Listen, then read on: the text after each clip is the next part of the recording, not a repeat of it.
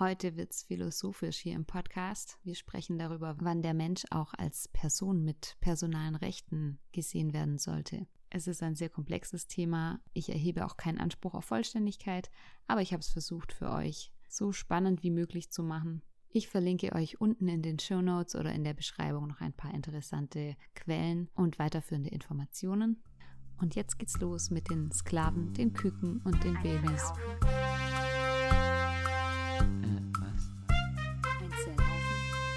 Ein Zellhaufen spricht über Abtreibung. Hallo ihr Lieben, heute geht's ans Eingemachte. Wir machen uns heute an die Philosophie des Menschseins.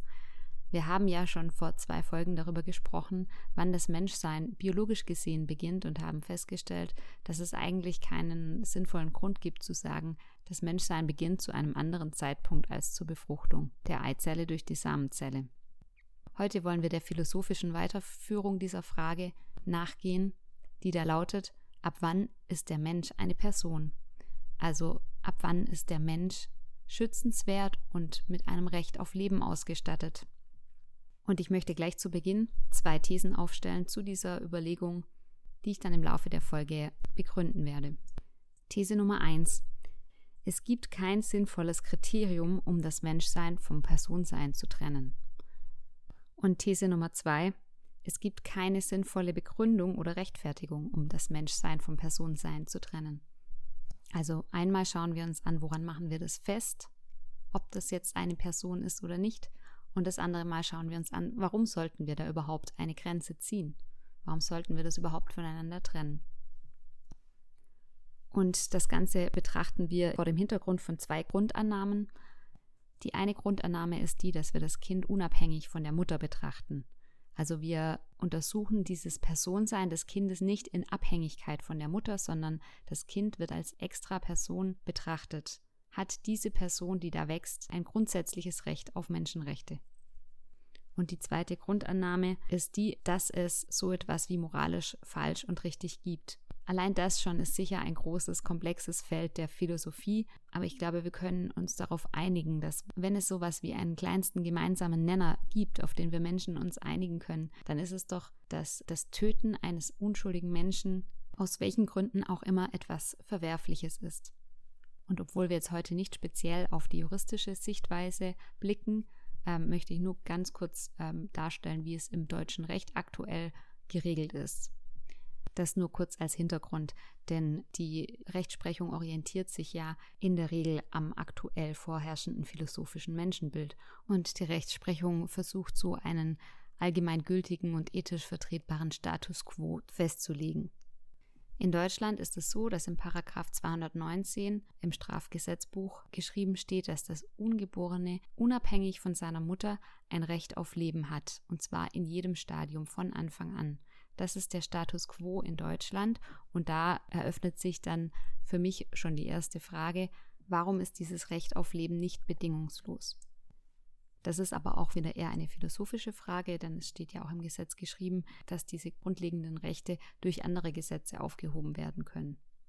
Aber so ist es festgehalten im deutschen Gesetz und die Realität schaut aber so aus, dass jedes Jahr in Deutschland 100.000 Babys dieses Rechtes beraubt werden.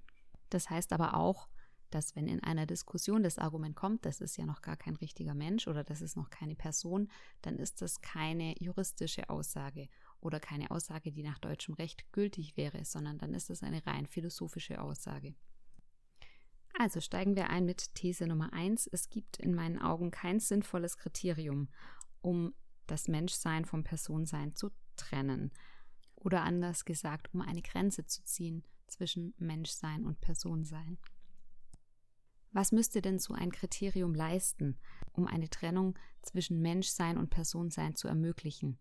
Naja, sie müsste eine eindeutige Zuordnung möglich machen. Wer gehört denn nun in welche Gruppe? Wer ist nur Mensch und wer ist denn auch schon Person mit einem Recht auf Leben? Dieses Kriterium sollte zum einen klar vorhanden sein oder nicht.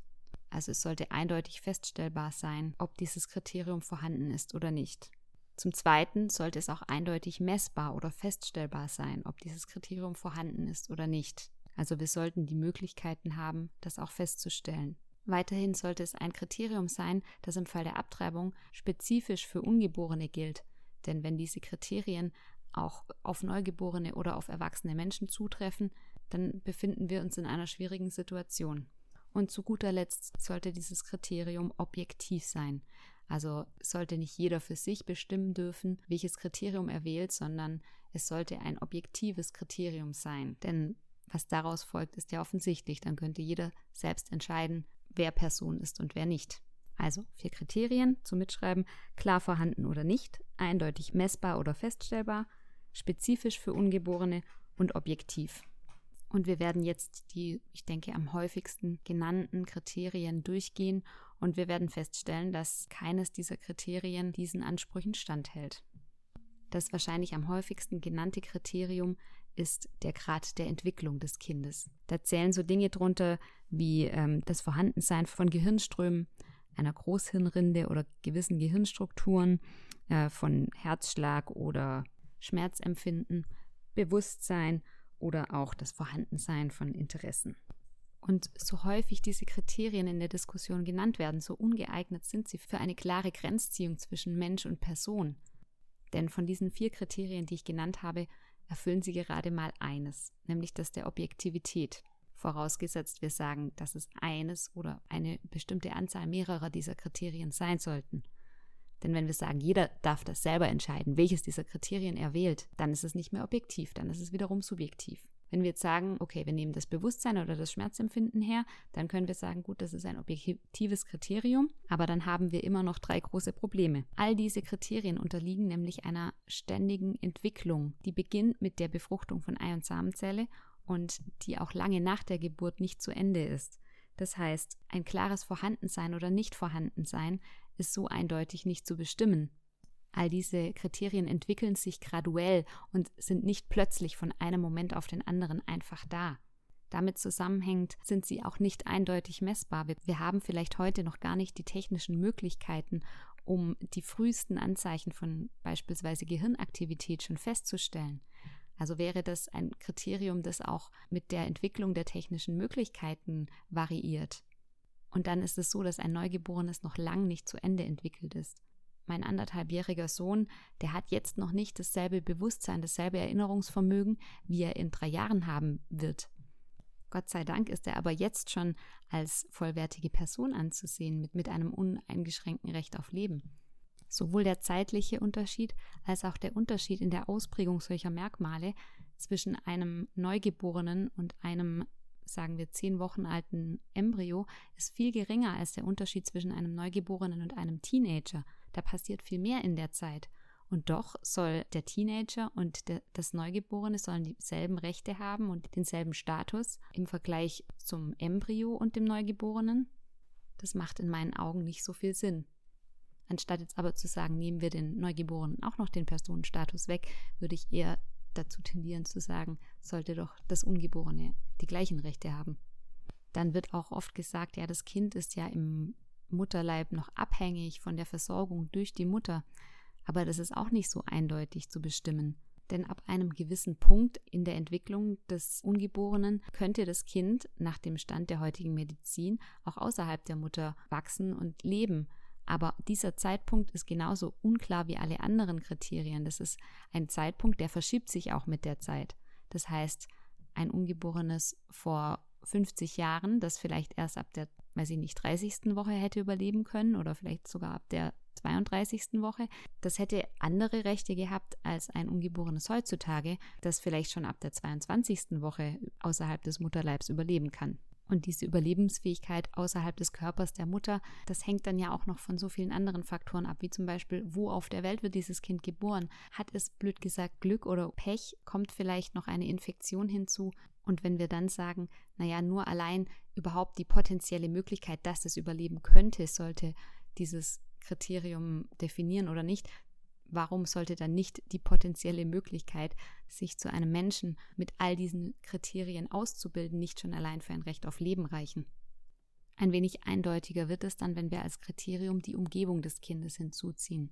Wenn wir also sagen, wenn das Kind innerhalb der Gebärmutter ist, dann ist es ein, ein Mensch, der nicht über sein Recht auf Leben verfügen darf. Und wenn es sich außerhalb der Gebärmutter befindet, dann hat es dieses Recht auf Leben. Da könnte man jetzt nicht behaupten, dass das nicht objektiv wäre oder schwer festzustellen wäre. Und das ist ja genau das, was letzten Endes die Pro-Choice-Bewegung fordert, nämlich eine komplette Abschaffung der Paragraphen 218 und 219, die dann eine legale Abtreibung bis zur Geburt ermöglichen würde.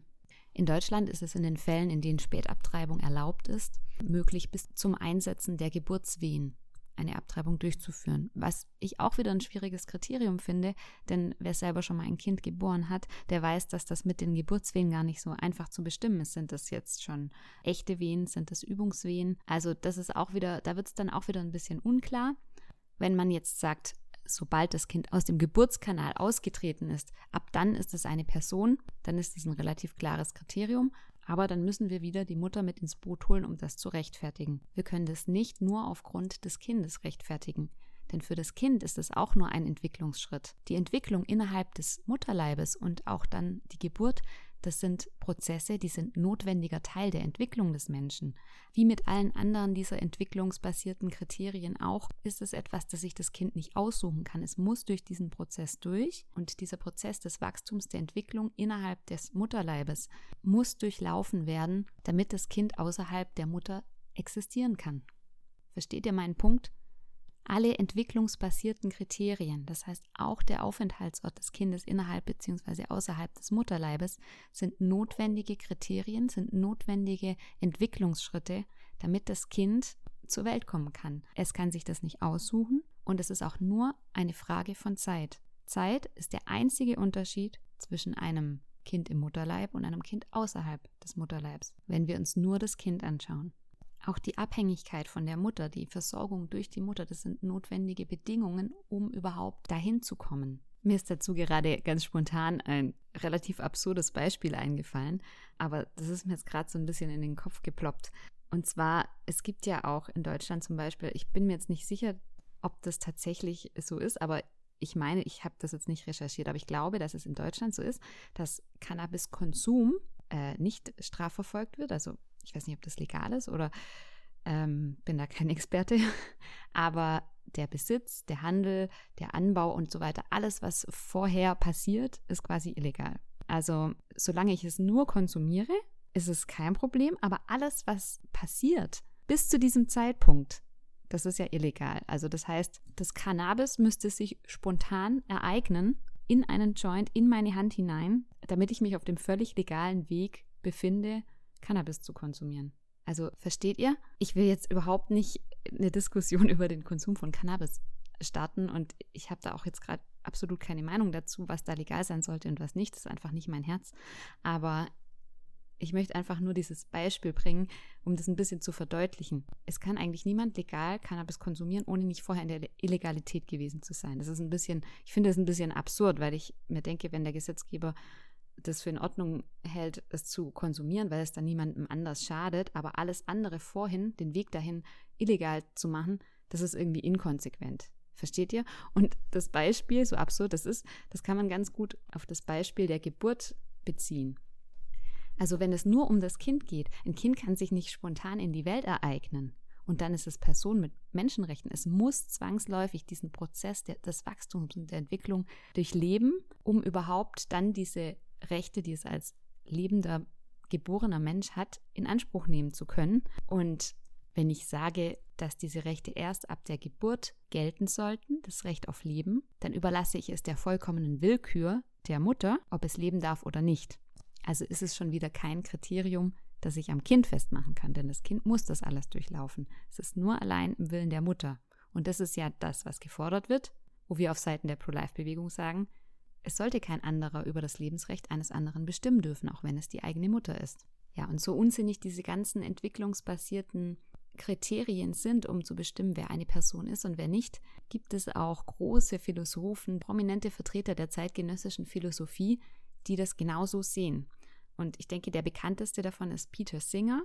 Er ist australischer Philosoph und Ethiker und seiner Ansicht nach sollte die Empfindungsfähigkeit als Kriterium herangezogen werden, um personale Rechte zuzuordnen oder nicht. Und er sagt dann auch, konsequenterweise, Es gibt Tiere, die haben diese Empfindungsfähigkeit und es gibt Menschen, die haben das nicht.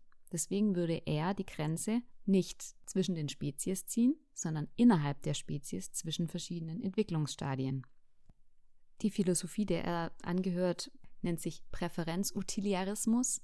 Und das ist, glaube ich, eine Unterkategorie des Funktionalismus. Ich hoffe, ich erzähle keinen Quatsch. Also es geht quasi darum, dass man den Personenstatus eines Lebewesens, egal ob Mensch oder Tier, daran anknüpft, ob dieser Mensch als Person funktioniert, in dem Sinne, dass er Interessen hat, dass er Empfindungsfähigkeit besitzt, dass er eine gewisse, einen gewissen Grad von Bewusstsein hat und so weiter.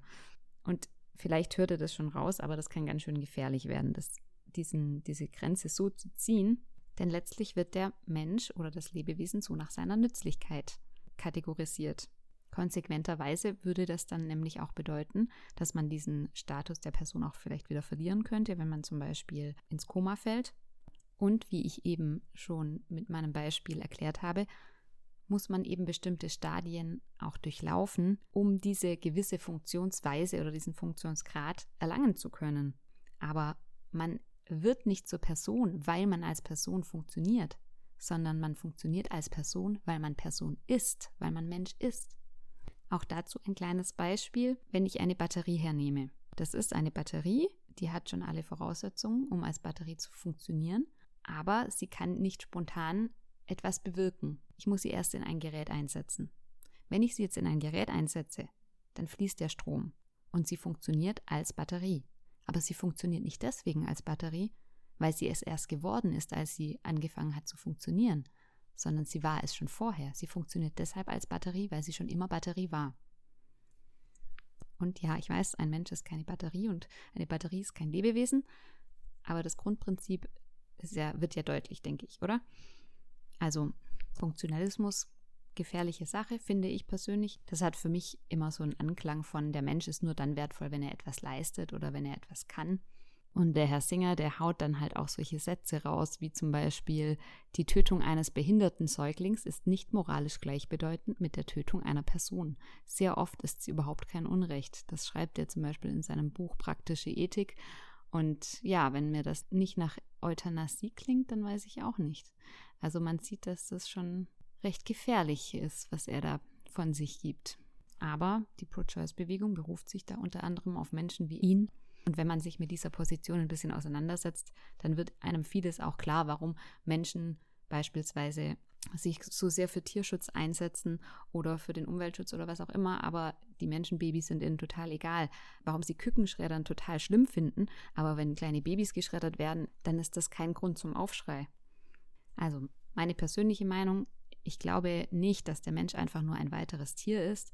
Das ist auch wieder, glaube ich, ein ganz großer Extrapunkt für sich. Aber allein, dass wir uns die Frage schon stellen können, wer ist Person und wer nicht, zeugt für mich davon, dass, dass, dass es da irgendeinen Unterschied geben muss. Und ähm, ich finde es schwierig, die Grenze innerhalb der Spezies zwischen verschiedenen Entwicklungsstufen zu ziehen, wie ich das auch schon gesagt habe, aufgrund der Unklarheit dieser Kriterien. Und wenn wir jetzt zum Beispiel auch mal drüber nachdenken, wenn eine bedrohte Tierart geschützt wird, zum Beispiel ein Steinadler, dann schützen wir ja auch nicht nur die erwachsenen Tiere oder die Tiere ab dem Zeitpunkt des Schlüpfens, sondern dann ist es auch strafbar mit, ich glaube, bis zu 50.000 Euro, wenn man ein Ei kaputt macht. Also bei anderen Spezies gelingt uns das ein bisschen leichter als bei uns Menschen. Ich weiß, wir Menschen können manchmal ekelhaft sein, aber das sind immer noch unsere eigenen Kinder, um die es da geht. Ich weiß, es gibt auch Tiere, die essen ihren eigenen Nachwuchs auf, aber ich glaube, wir sind die einzige Spezies, die schon vor der Geburt den eigenen Nachwuchs abschlachtet. Aber damit sind wir eigentlich schon bei der zweiten These, nämlich, dass es keine sinnvolle Begründung gibt, warum man diese Grenze ziehen sollte zwischen Person und Menschsein. Und mit Begründung meine ich jetzt nicht sowas wie, naja, weil der eben noch keine Gehirnstrukturen hat oder weil er eben noch nicht empfindungsfähig ist. Das meine ich nicht damit. Ich meine, zu welchem Zweck sollen wir das machen? Zu welchem Zweck dient es, dass man hier versucht, dem Embryo oder dem Fötus seine, seine personalen Rechte, sein Recht auf Leben abzuerkennen? Und die einzige Begründung, die mir dazu einfällt, ist, um zu legitimieren, diesen Menschen zu töten. Denn dass er zur Spezies Mensch gehört, dass es ein Mensch ist, das haben wir ja schon lange geklärt. Warum also braucht es denn überhaupt diese Trennung zwischen Menschsein und Personsein? Warum sollen wir da philosophisch, rechtlich oder aus sonst welchen Gründen eine Linie ziehen, eine Grenze ziehen? Schauen wir uns doch einfach mal die Geschichte an. Aus welchem Grund wurde in der Geschichte eine Trennung gemacht zwischen der Spezies Mensch und dem Status der Person? Und da geht es jetzt nicht darum, ob das jetzt andere Kriterien waren, sondern einfach nur aus welchem Grund. Naja, das ist ganz einfach. Das war in der Regel eine Gruppe von Menschen, die legitimieren wollte, dass sie eine andere Gruppe von Menschen unterdrückt, ausbeutet, benutzt, tötet oder was auch immer. Wenn diese Unterscheidung getroffen wurde, ging es noch nie darum, eine Gruppe von Menschen einzuschließen oder zu schützen. Es ging immer darum, andere auszugrenzen und deren Rechte zu beschneiden. Also beispielsweise im alten Rom, da gab es ja schon ein recht ausgeklügeltes Rechtssystem und die alten Römer haben sich auch dessen gerühmt, dass sie so fortschrittlich sind, aber sie hatten eben dieses Problem mit den Sklaven. Sie wollten ja das legitimieren, Sklaven zu halten, deswegen haben sie sie juristisch als Sache und nicht als Person eingestuft. Den Ureinwohnern Amerikas wurden die personalen Rechte abgesprochen, damit das Land in Besitz genommen werden kon konnte. Dann die Sklaverei in den Vereinigten Staaten, die gleiche Geschichte. Und nicht zuletzt dann natürlich die schrecklichen Ereignisse des Holocaust, wo den Juden einfach per Gesetz nach und nach die personalen Rechte entzogen wurden. Wir müssen die größten Shitstorms über uns ergehen lassen, wenn wir diesen Vergleich ziehen. Aber man kann es nicht leugnen, dass der Vorgang, der hier passiert, derselbe ist. Es wird einfach einer Gruppe von Menschen abgesprochen, echte Menschen zu sein, damit einer stärkeren, mächtigeren Gruppe von Menschen möglich ist, nach ihrem Gusto mit dieser Gruppe von Menschen zu verfahren. Das ist einfach Diskriminierung, ob das nach Hautfarbe ist, nach Religionszugehörigkeit, nach irgendwelchen anderen arbiträren Kriterien oder eben nach dem Alter, nach dem Entwicklungsstand. Und ich glaube, dass das auch sehr schwer zu belegen ist, wo denn jetzt hier genau der Unterschied liegt. Denn auch die körperliche Abhängigkeit von einem anderen Menschen, wie es eben Teil der natürlichen Entwicklung des Menschen ist, ist ja nur ein weiteres solcher Kriterien. Also mir fällt keine andere logische Begründung ein, um dieses Menschsein vom Personensein zu trennen, außer die Legitimation von Unrecht, von Menschenrechtsverletzungen, von ja, Dominanz oder von Ausbeutung. Darum fordern wir Lebensschützer, dass diese Trennung, diese Grenze einfach nicht gezogen wird. Wer sind wir Menschen, um uns das anzumaßen, das zu entscheiden, wer ist ein Mensch und wer nicht? Warum sollen wir diese Grenze ziehen? Welchen Sinn hat es? Es kann nicht dem Guten dienen, nicht wenn es um Leben oder Tod geht. Und das wird so oft dahingesagt. Ich lese das so oft in Diskussionen. Das ist ja noch gar kein richtiger Mensch. Ich glaube nicht, dass die Menschen, die das sagen, Böses im Sinn haben. Ich glaube, sie sind sich einfach nicht dessen bewusst, was das bedeutet und wie schwer zu rechtfertigen und wie zerstörerisch diese Aussagen sind und sein können. Jetzt gibt es natürlich auch auf Seiten der Pro-Choice-Bewegung sehr viele sehr schlaue Leute, die das Ganze zu Ende gedacht haben und die sich all dieser Schwierigkeiten durchaus bewusst sind und die dann aber sagen, okay, es ist biologisch ein Mensch, wegen mir ist es auch eine Person und wegen mir hat diese Person auch Menschenrechte. Aber das Recht der Mutter steht trotzdem drüber. Und da sind wir dann an diesem Punkt, My Body, My Choice, diesen so oft gehörten und gelesenen Spruch, der sich wirklich einfach darüber hinwegsetzt, dass das tatsächlich eine Person ist. Und wenn wir auf dieser Ebene diskutieren, dann brauchen wir nicht damit anfangen, das zu begründen, warum das jetzt ein Mensch ist, warum der Menschenrechte hat und so weiter. Denn dann ist eine Gleichbehandlung aller Menschen nicht mehr von Interesse. Dann geht es einfach darum, die Frau und ihre Selbstbestimmung über das Recht des Kindes auf Leben zu stellen. Wenn wir das aber tun, dann wird die Erwünschtheit des Kindes, der Wille der Mutter, das Kind zu bekommen, zum einzigen Maßstab für den Wert des Lebens. Und das ist ein sehr subjektiver Maßstab. Dann ist nämlich nur noch derjenige wertvoll, der auch gewollt ist, der gewünscht ist. Dann hat allein der ein Recht auf Leben, der das Glück hat, eine Mutter zu haben, die gewillt ist, jetzt ein Kind zu bekommen. Und eigentlich haben wir uns als Gesellschaft schon lange darauf geeinigt, dass wir den Wert des menschlichen Lebens nicht an Nützlichkeit oder an Erwünschtheit, an Gesundheit oder an Leistung festmachen wollen, sondern nur daran, dass jemand Mensch ist. Doch solange es die Gesellschaft akzeptiert und toleriert, dass Babys einfach getötet werden, weil sie nicht erwünscht sind, sagt unsere Gesellschaft aus, dass jeder den Wert des Lebens selbst bestimmen darf. Und zwar nicht nur den Wert des eigenen Lebens, sondern auch den Wert des Lebens eines anderen Menschen. Und das ist ja auch der Grund, warum so ein Argument wie das muss jeder für sich entscheiden nicht gültig ist in dieser Angelegenheit. Denn das, es darf nicht jeder einfach für sich entscheiden, wer wertvoll ist und wer nicht, wer ein Recht auf Leben hat und wer nicht. Das ist eine Sache von allen, für die einzustehen, die selber für dieses Recht nicht einstehen können. Und zum Schluss noch zwei kleine Überlegungen. Nummer eins. Ich frage mich persönlich schon manchmal, wenn ich Leute so reden höre, das ist ja noch gar kein richtiger Mensch, was sagst du denn deiner besten Freundin oder deiner Schwester, wenn sie eine Fehlgeburt hat? Ich glaube, es wäre niemand so taktlos zu sagen, du, das war doch noch gar kein richtiger Mensch. Und spätestens daran enttarnt sich ja dann eigentlich die Grundhaltung dessen, dass es nur ein nur dann ein Mensch sein kann, wenn er gewollt ist. Und davon ausgehend weiter meine zweite Überlegung, wenn wir jetzt sagen würden, dieser Mensch im Mutterleib, das ist noch keine Person und der hat noch kein Recht auf Leben bis zur Geburt, dann müsste man das ja theoretisch auch konsequent durchziehen. Und dann könnte eigentlich auch ein Verbrecher, der jetzt einer schwangeren Frau, sagen wir im achten, neunten Monat, in den Bauch sticht und ihr Kind tödlich verletzt, der könnte dann ja eigentlich nicht für, wegen Mordes belangt werden, oder? Die Mutter würde überleben, das Kind würde sterben, aber das wäre dann nicht Mord, oder? Das wäre ja dann, was wäre das dann?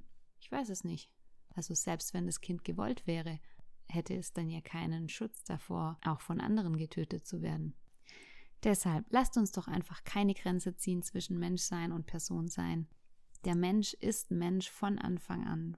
Ab dem Zeitpunkt der Befruchtung, und ja, ich weiß, auch die Befruchtung ist ein Prozess, aber wir tun uns deutlich leichter damit und sind ethisch gesehen deutlich, auf der deutlich sichereren Seite, wenn wir einfach aufhören, philosophisch daran herumzupfuschen, wer denn jetzt Person ist und wer nicht. Und ganz ehrlich, selbst wenn der Mensch nicht von Beginn an Person wäre, bleiben wir doch einfach auf der sicheren Seite. Wenn denn die Gefahr besteht, dass hier ein Menschenleben mit Menschenrechten auf dem Spiel steht oder nicht, dann lasst uns doch nicht irgendwelche komplizierten Philosophien aufstellen, die am Ende zum Schluss kommen, ja, dass man es nicht so genau wissen kann. Wenn wir es nicht genau wissen, dann lasst uns doch einfach auf der sicheren Seite bleiben.